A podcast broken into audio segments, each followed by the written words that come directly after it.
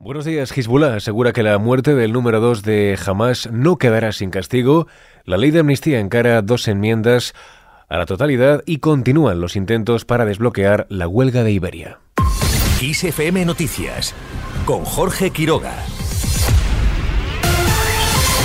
El líder político de Hamas dice que la muerte de Al-Aruri les hace más fuertes y decididos que nunca.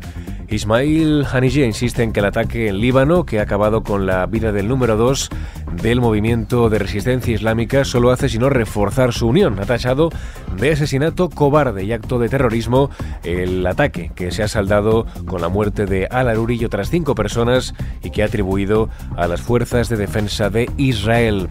De hecho, el grupo chií-libanés Hezbollah asegura que la muerte del número 2 de la oficina política de Hamas no quedará sin respuesta ni castigo. Califica la acción del Estado judío como un asalto muy peligroso para el Líbano.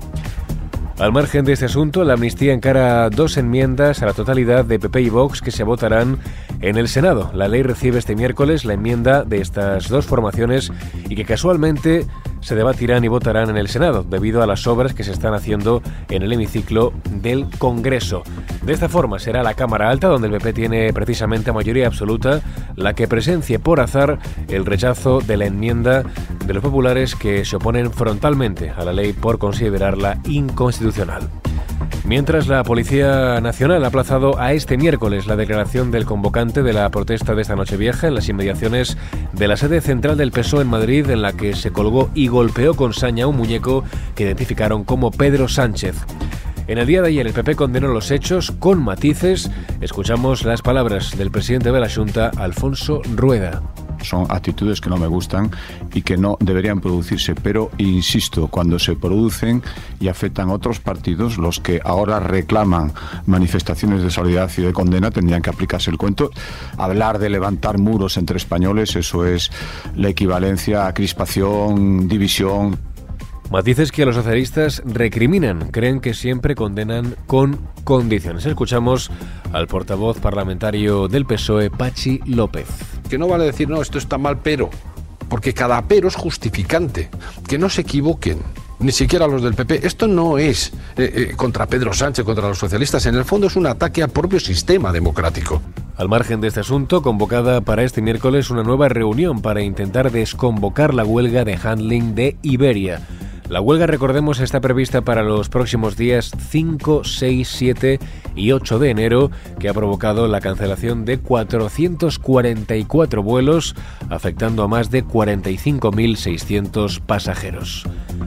Vamos con otros temas. Familiares, amigos y autoridades se despiden de la fotógrafa Colita en Barcelona. Todos ellos han querido dar su último adiós a Isabel Esteba, quien falleció el domingo a los 83 años. El alcalde de Barcelona, Jaume Colboni, ha dicho que Colita fue un referente intelectual, cultural y artístico para toda una generación.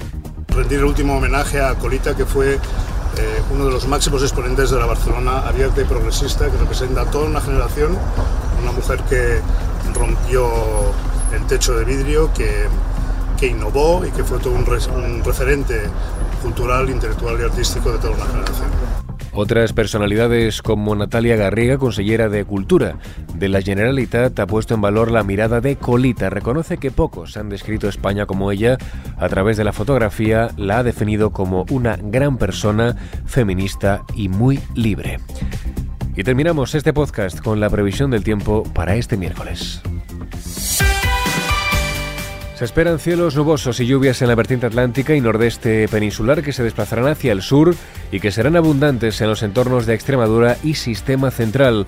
Las temperaturas tienden a bajar en el noroeste peninsular y suben en zonas del interior y área mediterránea con ascenso de las mínimas que será notable en la meseta sur, Levante y en Mallorca. Y así con el tiempo terminamos. Cristina Muñoz estuvo al frente del control de sonido de este podcast. Ya sabes que puedes seguir informado cada hora en directo en los boletines informativos de Kiss FM. Muy buenos días.